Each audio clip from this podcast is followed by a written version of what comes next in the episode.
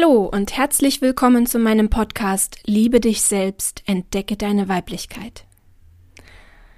Krisen. Die Zeiten, in denen wir uns, unsere Umwelt und überhaupt alles nicht leiden können.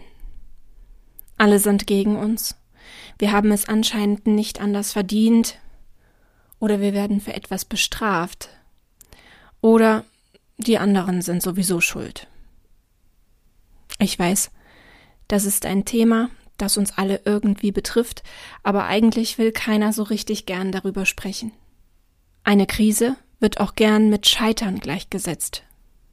Etwas nicht geschafft zu haben, nicht standhalten können, einbrechen oder sich geirrt zu haben. Ich möchte mich diesem Thema heute etwas intensiver zuwenden und ihm eine Bedeutung geben, die wahrscheinlich viele zunächst etwas abschreckt. Krisen sind die Grundlage für die Weiterentwicklung unseres Selbst. Kann das sein? Muss das sein? Ich mag Krisen auch nicht, aber ich kenne mich irgendwie mittlerweile ganz gut damit aus. Ich möchte meine Gedanken hierzu mit euch teilen. Ich habe in den letzten Episoden schon in vielen Varianten versucht zu erklären, wie es sich anfühlt, seinem wahren Ich zu begegnen. Es ist wie ein Gegenüberstehen mit vollem Vertrauen, voller Hingabe, in tiefer Harmonie und Vertrautheit. Es erfüllt dich mit purem Frieden und einer intensiven Neutralität. Heißt das dann auch, dass ich mein inneres Selbst nur in positiven Momenten, in guter Laune Stimmung begegnen kann? Nein, das stimmt nicht. Sicher gelingt es uns besser, in eine Meditation zu finden, wenn die Welt um uns herum gerade nett ist oder wir uns glücklich fühlen. Aber in die Tiefe gelangen wir ganz häufig nur, wenn sich die Welt gerade nicht für uns dreht, wenn sich die guten Gedanken nicht so einfach aufbauen lassen, wenn wir scheitern oder vielleicht kurz davor sind, wenn wir das Gefühl haben, dass nichts mehr geht und dass das eigene Leben nicht so leicht zu tragen, ja zu ertragen ist. Ich bin mir sicher, du weißt, von welchen Zeiten ich spreche. Manchmal dauern sie nur kurz, die Gedanken vergehen wieder, wir bekommen uns irgendwie abgelenkt und ziehen uns schnell aus der Krisenatmosphäre. Hm, wer hat schon gern schlechte Laune oder ist traurig? Aber manchmal zieht das Leben so sehr an uns, dass wir niederknien müssen dann geht nicht mehr viel. Vielleicht geht dann gerade gar nichts mehr. Und dann klappt das mit der Ablenkung auch nicht mehr so leicht. Freude zu spüren ist dann schwer. Es kommt uns heuchlerisch vor, auf Partys zu gehen und so zu tun, als wären wir gut drauf, als wäre alles okay. Denn vom Okay-Sein sind wir gerade meilenweit entfernt. Was auch immer der Auslöser war, Umstände im Außen, in deiner Umgebung oder innere Prozesse, die eine Disharmonie hergestellt haben. Manchmal ist es anfangs einfach nur ein ungutes Gefühl. Müdigkeit, die sich schleichend in deinem Leben ausbreitet, die dich morgens nicht mehr aufstehen lassen möchte, um deinen Job zu erfüllen. Vielleicht passiert es noch eindrücklicher auf körperlicher Ebene, du entwickelst Schmerzbilder, Dein Körper schmerzt, dein Rücken verspannt immer mehr. Du gibst erst der Matratze die Schuld, dann dem Kopfkissen und dann ist da noch die fehlende Bewegung. Aber eigentlich weißt du ganz genau, dass es etwas anderes ist. Du glaubst mir nicht? Doch. Du weißt ganz genau, was dir fehlt, was gerade schief läuft, oder anders gesagt, an welcher Stelle du gerade nicht auf deinem Weg bist sondern eher gegen Wände läufst. Du weißt das. Du bist nämlich deine Seele. Und Seelen wissen so etwas. Glaubst du noch an Schicksal oder schlimmer noch an Zufälle? Dass es keinen wirklichen Grund gibt, dass uns Dinge passieren? Wenn es nun nicht so ist? Wenn alles einen Sinn hat und Zeichen sind? Nehmen wir mal die vielen kleinen Zeichen des Körpers, die jeden Tag ein bisschen etwas über deinen Gesamtgesundheitszustand verraten. Und das denken wir nun nicht nur auf klassischer körperlicher Ebene. Ich veranschauliche es mal an einem Beispiel. Bleiben wir bei den klassischen Rückenschmerzen, die sich teilweise jahrelang einschleichen und uns an manchen Tagen ganz besonders stressen. Ist es nur die fehlende Bewegung? Warum haben das dann auch sehr sportliche Menschen? Der Bürostuhl könnte noch schuld sein, die Tischhöhe, der Bildschirm ist vielleicht zu niedrig eingestellt oder dann doch wieder die Matratze zu Hause? Ach ja, der Autositz, der könnte es auch noch sein. Die Liste wird unendlich lang, wenn wir nur im Außen suchen. Schauen wir doch mal nach innen. Und damit meine ich nicht, dass wir unseren Körper von innen anschauen. Sicher kann auch das ein Grund sein. Die Wirbelsäule ist schief, die Muskulatur entzündet oder blockiert, die Gelenke verschlissen etc. Doch das ist doch keine wirkliche Ursache. Auch das sind nur Symptome, die von irgendetwas kommen. Das alles passiert nicht einfach nur so.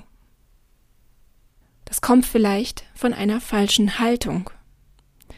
Und wenn wir diesen Begriff mal etwas ausweiten und damit nicht nur die körperliche Haltung beschreiben, sondern auch die emotionale Haltung und dann auch noch die geistige Haltung, dann nimmt die wahre Ursache langsam Form an. Wenn ein Kind schlechte Laune hat oder traurig ist, blickt es nach unten. Der Kopf hängt und es fällt ihm schwer, sich wieder aufzurichten. Alles ist schwer, die Augen sind nicht wirklich weit geöffnet, der Rücken ist gebeugt, die Schultern hängen. Sein inneres, emotionales Bild spiegelt sich in seiner Körperhaltung wieder. Kinder sind hier noch sehr authentisch und echt. Wenn man mit Kindern darstellendes Spiel macht, so ein kleines Schauspiel einübt, schaffen sie es sehr schnell, über die jeweilige Körperhaltung auch den emotionalen Zustand einer Figur wiederzugeben. Das ist faszinierend. Ich habe eine kleine Anregung für euch, mal Folgendes auszuprobieren. Wenn ihr ein Kind in eurem Umfeld habt, das noch etwa unter zehn ist, dann probiert Folgendes aus. Ich sage bewusst unter zehn, denn danach fängt der kritische Verstand an, sich zu entwickeln, und dann beginnen sie sich selbst über den Verstand zu identifizieren. Vorher ist das noch nicht so ausgeprägt. Wenn ihr seht, dass das Kind eindeutig gerade traurig oder mies gelaunt ist, und diese Stimme gerade nicht wirklich ändern kann. Es hängt also so richtig in seiner emotionalen Schleife fest. Dann fordert es auf, in den Himmel zu schauen oder an die Decke.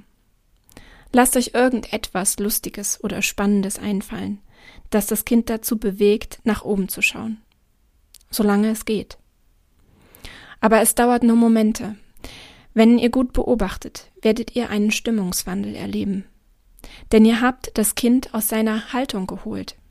Die Haltung, die bis eben noch zu seinem emotionalen Zustand passte, jetzt aber nicht mehr stimmig ist.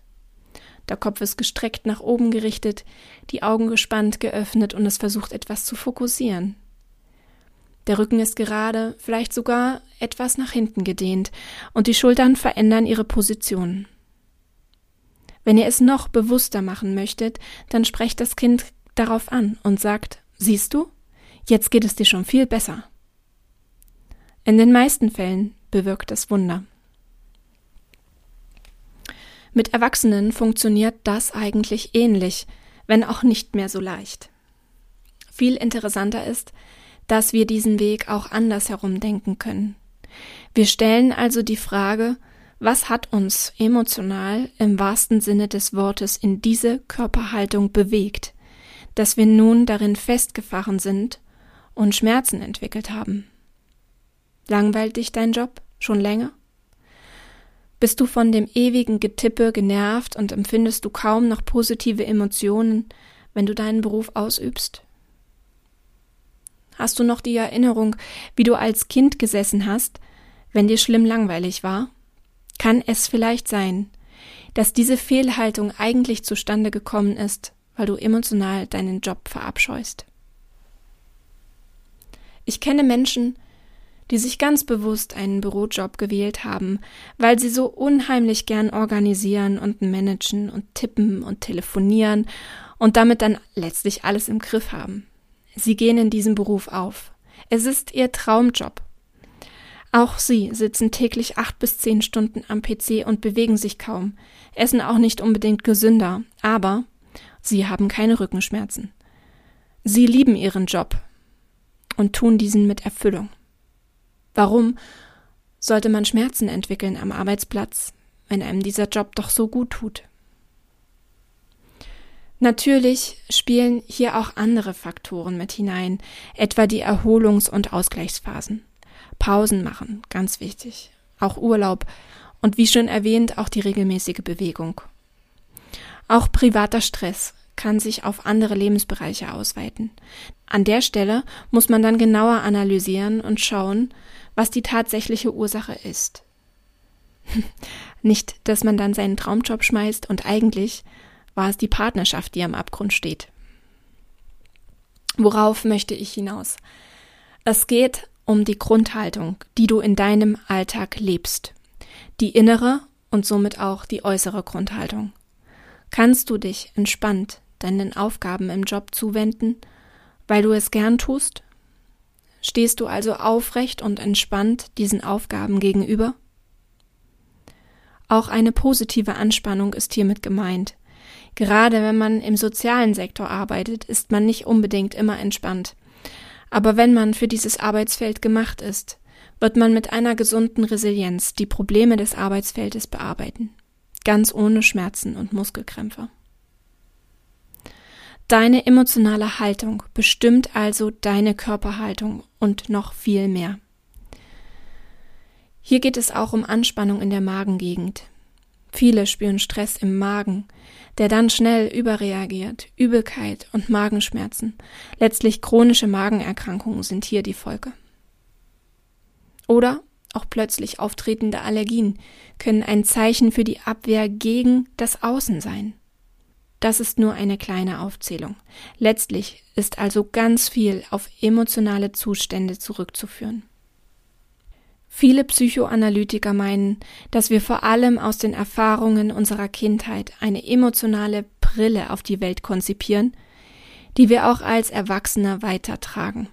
Erlebnisse, emotionale Tiefschläge, der Umgang mit Emotionen prägt uns tief und bildet somit ein Grundgerüst, ein Denkmuster, das uns, wenn wir es nicht bewusst weiterentwickeln, unser gesamtes Leben lang verfolgt. Ich mache es an einem banalen Beispiel deutlich. Du hast als Kind immer so lange gebraucht, dir eine Eissorte auszusuchen, wenn der Eismann vor der Tür stand. Du konntest dich einfach total schwer entscheiden, weil du sie am liebsten alle gern ausprobiert hättest. Doch deiner Mutter hat das zu lange gedauert. Sie sagte dann immer, nimm Schokolade, da machst du nie etwas falsch. Seitdem ist Schokolade deine Eissorte. Denn damit machst du ja nie etwas falsch. Du bist jetzt erwachsen. Du könntest jede Eissorte probieren, doch du willst ja nichts falsch machen, so wie Mama das damals gesagt hat, als du klein warst. Also bleibst du bei Schokoladeneis. Dein Leben lang. Es sei denn, du traust dich doch irgendwann mal, die anderen Eissorten zu kosten, um dann festzustellen, das Meloneneis das Paradies auf Erden ist. Volle Befriedigung auf deiner Zunge, in einer Form, wie du dir es nicht einmal vorstellen konntest. Wenn du nicht bewusst deinen Glaubenssatz Schokoeis ist mein Lieblingseis, denn damit mache ich immer alles richtig gebrochen hättest, hättest du das Paradies auf deiner Zunge nie erlebt. Das Bewusstsein sorgt dafür, dass wir uns weiterentwickeln. Alte Muster, alte Glaubenssätze müssen uns zunächst bewusst gemacht werden, damit wir eigene innere und äußere Grenzen sprengen können. Grenzen, die wir uns auch mit unseren selbst auferlegten Jobs gesetzt haben. Mit unseren Glaubenssätzen, dass wir nur das können und nichts anderes. Auch wenn der Job uns nicht glücklich macht.